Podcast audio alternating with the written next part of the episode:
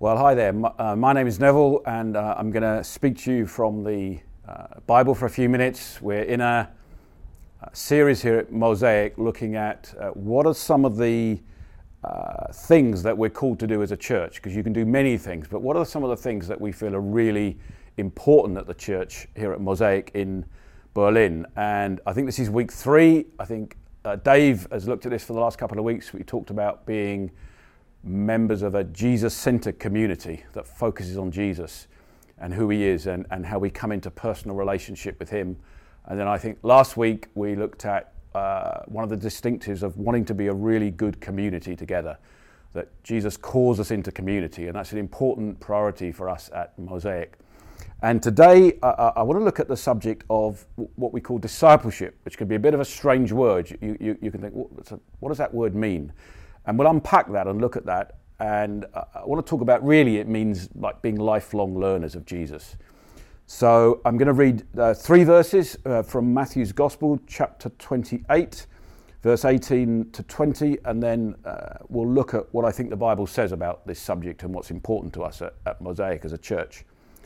Uh, so Matthew 28, verse 18 to 20, it says, And Jesus came and said to them, that's his disciples, he said to them, All authority on heaven and earth has been given to me. Go therefore and make disciples of all nations, baptizing them in the name of the Father and of the Son and of the Holy Spirit, teaching them to observe all that I have commanded you. It's very clear there. Jesus is just before Jesus ascends to heaven, he, he gives a a statement, a, a, a command of what, what, are, what, are, what are his followers supposed to do now? And he says, Well, go and find other people and, and make them disciples of me. So we need to take that very seriously. And as I've said, I think a disciple is another word for a disciple might be a lifelong learner, someone who spends their life learning. And uh, it's a life of continual learning. And I want us to just quickly answer three questions here. Um, is, is it worth being a disciple of Jesus? Because there may be some of you looking in who think, I'm not sure, I've got questions about Jesus. I, am on a journey, I think, towards Jesus, but do I really want to spend my life learning from Jesus? Why would I, why would I do that? And even some of it's good to remind ourselves of, of why it makes sense to be a disciple of Jesus. And then I want to look at a question about well, should we, is it believing or is it being a lifelong learner of Jesus or is it both? How does that work together? Because I thought you said just believe, just believe in Jesus, that's enough. And then finally, so, so what do I do practically? We'll get practical. It's like, what do, what do I do to be a disciple or a, a lifelong follower of Jesus? So, why learn from Jesus? Why be a disciple of Jesus? Uh, it's important, the Bible's very clear about it. It's, it's not about following a set of rules, uh, but rather a person called Jesus Christ. And I'm going to look at a few scriptures j- just to show you why I think Jesus is worth learning from. Hebrews chapter 1, verse 3 says, He, that's Jesus, is the radiance, the radiance of the glory of God. So he he, he, he exactly shows the glory of God. He represents the glory of God. He reflects the glory of God and the exact imprint of his nature. So he's exactly like God, who God is. And he upholds the universe by the power of his word. So Jesus is exactly like God and he upholds the universe. So he is God and he's powerful that may be almost enough in itself to say, I think I want to spend my life learning from Jesus. Uh, John uh, chapter 1, verse 1 and 2 says, In the beginning was the Word. So this is talking about Jesus. In the beginning was the Word, and the Word was with God, and the Word was God. Verse 2 He, that's Jesus, He was in the beginning with God. So what that verse is saying is that Jesus is eternal. So we've looked at the Hebrews verse. He's, he's actually he is he's like God and he is powerful. Okay, and now we're saying he's eternal. John 21, verse 25 says, Now there are also many things, there are many other things that Jesus did. Were every one of them to be written, I suppose that the world itself could not contain the books that would be written. It's the very end of John's gospel. So John writes some remarkable things that Jesus did. And at the end, he says, Well, if I put every one of them down, I, don't think the world could contain the books because in three years of public ministry, Jesus did so many things. So we're not, I'm not, we're not asked to be a disciple, a follower of someone who just, just didn't do anything. I mean, Jesus did some amazing things. If, if you just look at the first day of Jesus' ministry, it records it in Mark chapter 1, where Jesus gathers some disciples who were fishing. He goes into a town, a small town called Capernaum. He goes into the synagogue. There's, there's, a, there's someone who is possessed by a demon who challenges, that challenges him. The demon challenges him. And Jesus says, Be quiet and come out. And it says, There's uproar. There's uproar. Who is, they're going, Who is this person? Who is this person that commands the evil spirits? And they're afraid of him. And, and then it says he, he, he then heals someone. He heals one of the disciples' mother in law who's sick. By sunset, it says, this is day one. By sunset, it says the whole town had turned up outside where Jesus was, bringing all those who were sick and the demon possessed. And it says, Jesus healed many and cast out demons. The whole town has been turned upside down in a day. This is Jesus Christ. He did many things, he did a life of action. The other thing, it's quite extraordinary. Why follow Jesus? Well, I find this quite remarkable. I, Jesus himself became a disciple. He's wise. He, he did it himself. In Luke 2, uh, chapter 4, sorry, Luke chapter 2, verse 40, it says, And the child, this is Jesus, grew and became strong, filled with wisdom, and the favour of God was upon him. And then a few verses later, Luke chapter 2, verse 46, it describes something that happened in the life of Jesus. It says, And after three days, they found him in the temple. Now, what's that about? You're like, what does that mean? Well, Jesus is about 12 years old at this point, and the whole family, the wider family, Jesus' wider family, have made the trip to Jerusalem for the feast, for the Passover feast. And it's happened, they've left Jerusalem. Jerusalem's very crowded because many people have travelled in. And clearly, there's a wider family. We don't know how many, it could be 30, 40, 50 people. I, I don't know who the wider family is. At some point after they've left Jerusalem, the parents of Jesus start going, Where is he? and they must be going around different family members. It says they thought he was with someone else in the family. And they must be going around the family members going, Where's he gone? And in the end, they realize Jesus isn't with them. And they go, oh no, we've left him in Jerusalem. It's, it's hard to believe, but this is in the Bible. Jesus gets left in Jerusalem at about the age of 12, and it, and it says, after three days. So they're searching for Jesus for three days. This is Jesus as a 12 year old in Jerusalem without his parents. They're searching for three days. It's not funny, really. It's, it's the, the, the parents must have been distraught, worried, very concerned. After three days, Luke 2:46, they found him in the temple, sitting among the teachers, listening to them and asking them questions. It's Jesus, age 12. Verse 47, and all who heard him were amazed at his understanding and his answers. And in verse 52, a few verses later, it just says, And Jesus grew in wisdom. Jesus here is sitting among teachers, listening to them. Jesus himself is, is, is, is listening to other people, he's, t- he's getting input. It's extraordinary. Jesus himself is growing in wisdom. It seems to me it's, it's implying he's, he's a disciple. He's, he's acting like a disciple. He's trying to learn. What about us? If Jesus did it, surely we can do it. You see, Paul says in Colossians 2 3, Paul says of Jesus, he says, In Jesus, he says, In whom are hidden all the treasures of wisdom and knowledge. And we can think, well, well, maybe Jesus is one of many wise people to learn from.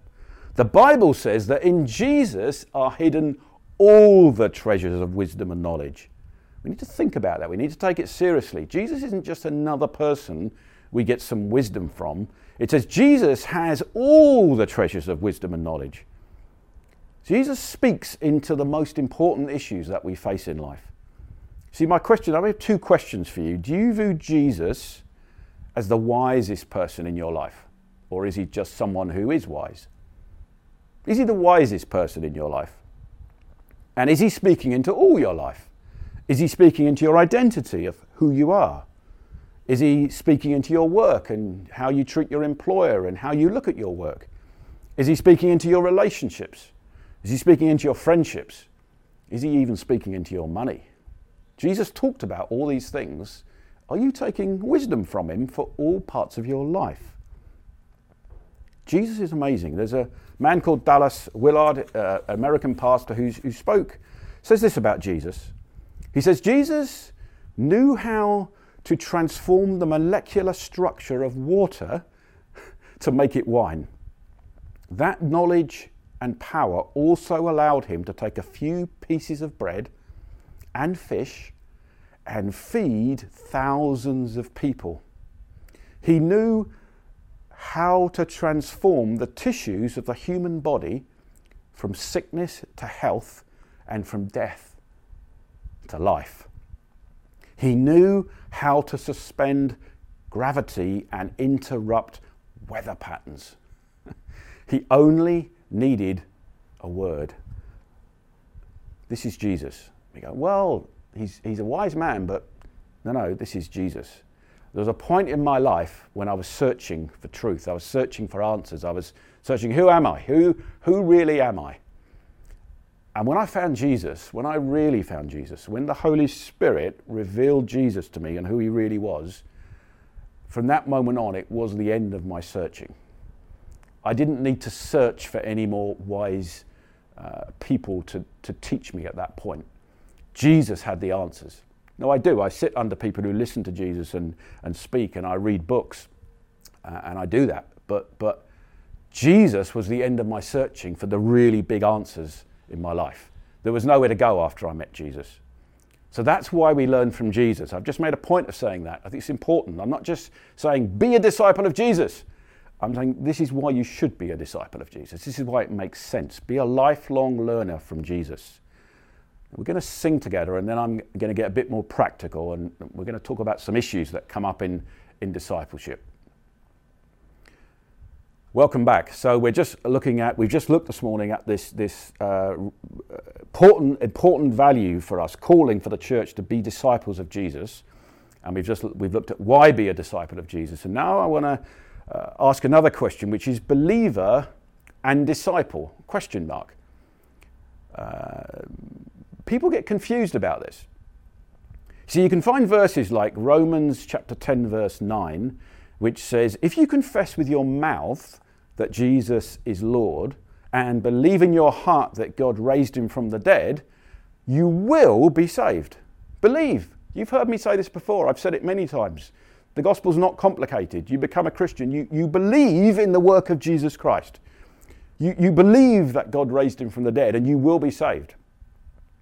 Ephesians chapter 2, verse 8 says, For by grace you've been saved through faith. And this is not your own doing, it's the gift of God. It's a gift. Yeah, that's right, it's a gift. And yet, um, you can also find verses like this 1 Timothy chapter 4 verse 7. Have nothing to do with irreverent silly myths, rather train yourselves for godliness. And that word train there means it, it, it actually comes from the word gymnazo, which means like a gymnast. It's like you need to train yourself like an athlete. So hang on a minute. What, so what is this Christian life? Is it believing or is it training? What, what is it? It's, very, it's an important question, and we've got to be clear on this because what I please don't hear me say today when we talk about discipleship, and you've got to train yourselves to be more like God. Don't think for a moment that that, that increases your, your favor with God. It doesn't work like that. I, I, the verses I read to you just now are very clear that, that the gospel is a free gift from God. You can't earn a gift, it's given to you. It's a gift if you believe in your heart that God raised Jesus from the dead, you will be saved.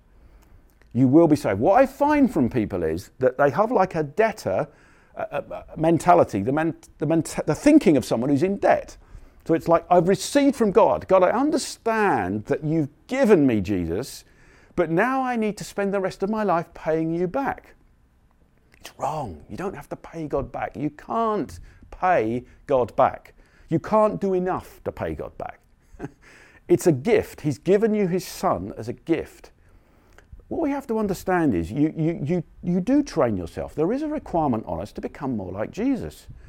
But you have to understand that we, that we, ha- we, we don't learn to be accepted, we are accepted. Okay? We, we become disciples. We learn from Jesus out of our acceptance. We can't work our acceptance. We, it, we can't get more accepted than we are the moment that we believe. Please hear me on that. I'm not just calling you to some work to help you gain favour with God. So you say, well, well, Neville, what is it then? Is it, is it believing or is it training yourself? It's both. you believe and you're saved. And then you spend your life becoming more like Jesus. There's a verse I think that helps it in 2 Corinthians 3:18. It says this, and we all with unveiled face, that sounds a bit strange, but it really means Christians. The Bible talks about us seeing clearly. It's like a veil gets taken from our face and we see who Jesus is, It's the work of the Holy Spirit. We, with unveiled face, as Christians, beholding the glory of the Lord, are being transformed into the same image from one degree of glory to another. It's important, this verse, because what you find in this verse, this verse gives me hope. Because believe me, there are days when I wonder if I'm becoming more like Jesus. I say some things sometimes, I think, why did I say that? I do something, why did I do that? Why did I do that? This verse says we're being transformed from one degree of glory into Jesus, the image of Jesus, but one degree at a time. That gives me hope. I want to say to you be patient, keep going, keep working at this, keep making wise decisions. You are saved, you believe and you're saved, but you have to, you have to spend your life making decisions to become more like Jesus each day. It's very important. See, is Jesus the Lord of our lives? Is he our Saviour? Or are we following him every day, trying to become more like him? Are there any areas of our lives we don't want the kingdom of heaven to break into? See, he rescued us so that we could learn to become more and more like him. Not so that we could become our own gods, start looking at ourselves. No, we need to become more like Jesus say to you make a decision each day to become more like Jesus. It's almost what it needs. I find in my life, I almost have to make a daily decision. Jesus, I, I thank you for the gift of your Son, Jesus Christ. I thank you for the gift of your Son, Jesus Christ. I believe I'm fully accepted by you. It's a gift. But help me today to make wise choices, decisions, because I want to become a better learner of Jesus. I want to become more like him. Please help me, God. It's very important. It's, it's believing and being a disciple. So, why learn from Jesus? Believe and be a disciple every day. Be a follower of Jesus. Learn from him every day. And finally, so you may say, Well, yeah, tell me what to do. What do I do? What do I do? Okay, I'll do it, but what, what do I do? Let me talk about it like this. Let me talk about the vertical and the horizontal.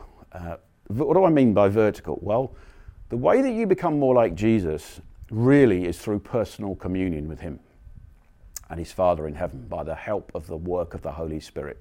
There's just no other way. Okay? You, you become a student, a learner from the Bible through prayer.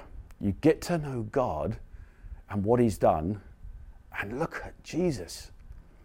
You see, John 8, 31 to 32 says So Jesus said to the Jews who had believed in him, If you abide in my word, you are truly my disciples, and then you will know the truth, and the truth will set you free.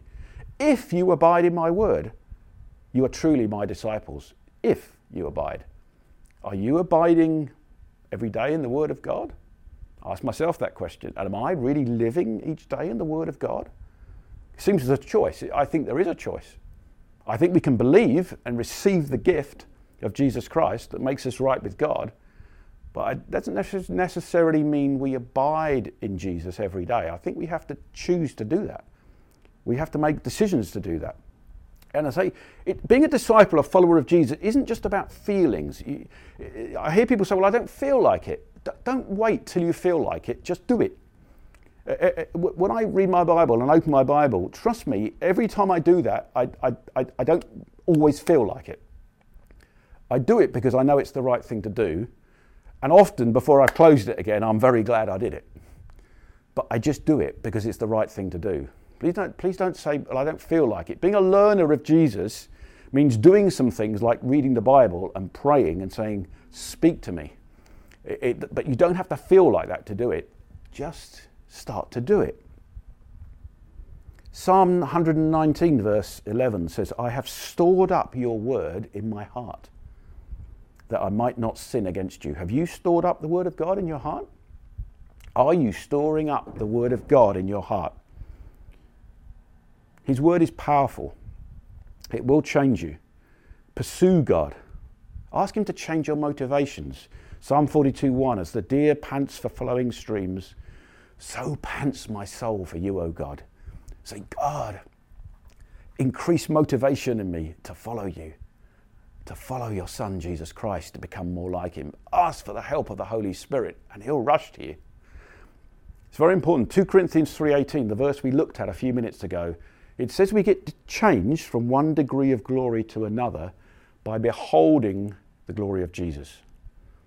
If you get your eyes on yourself, I know it's the same with me. If I get my eyes on myself, I don't become more like Jesus, I become more like myself. The way you become more like Jesus is getting your eyes on Jesus. It's a very important principle. Don't get fixed on yourself and the failure and the, the struggle. Just keep trying to put your eyes on Jesus, and that's how you'll become more like him. It's the horizontal way. The, the vertical is really as part of a Jesus centered community. So we need to help each other be disciples of Jesus. I'm only going to say just a few words on this because I, I know this was touched on last week when we talked about community. To be a Christian is to be part of a radical new people. Uh, the Bible describes the church as, as the body of Christ. It's a temple, it's a family. We're citizens of a new kingdom. They're all, all of them need interdependency. They're not individual things. We need to be committed to one another and to Christ. Jesus and his church go together. We can't separate them. We become better followers of Jesus by doing it together in community. It helps us grow, it helps us keep going, it helps us persevere. Okay, our blind spots, things we can't see about ourselves, get shown to us, often by other people. That's happened in my life. We get to share life together. That, all the one another statements in the New Testament, 34 of them, more than. You can't do them on your own. You can't do a one another statement by yourself. You need to be in community. And as you follow that out, you become more like Jesus. Just in summary, let me say this. Please, to be a lifelong learner of Jesus, make sure you join, make sure you're part of a church. Make sure you join a small group where you can really share together your life. People can help you and you can help others. Be a better learner of Jesus. Be accountable to someone who really knows you. Don't make big decisions in your life just on your own. Find someone you trust. Ask your leaders. Get help. Get input about big decisions that you make. Make a decision each day to be a lifelong learner for Jesus. Each day, horizontally and vertically, work it out daily and don't follow anything or anyone else. Jesus alone is worthy. No one else is worthy in the way that Jesus is worthy. He is the end of all your searching. He is eternal, He's powerful, He's merciful, He's joyful, He's compassionate. I could go on and on. Jesus is worth following. That's why it's important to us at Mosaic in Berlin that we, that we, we encourage people to be disciples of Jesus. We can't, we can't make people be disciples of Jesus. We can provide some help and some material, but in the end, it's a decision to be a disciple of Jesus. It's important, it's, it's, it's shown in Scripture.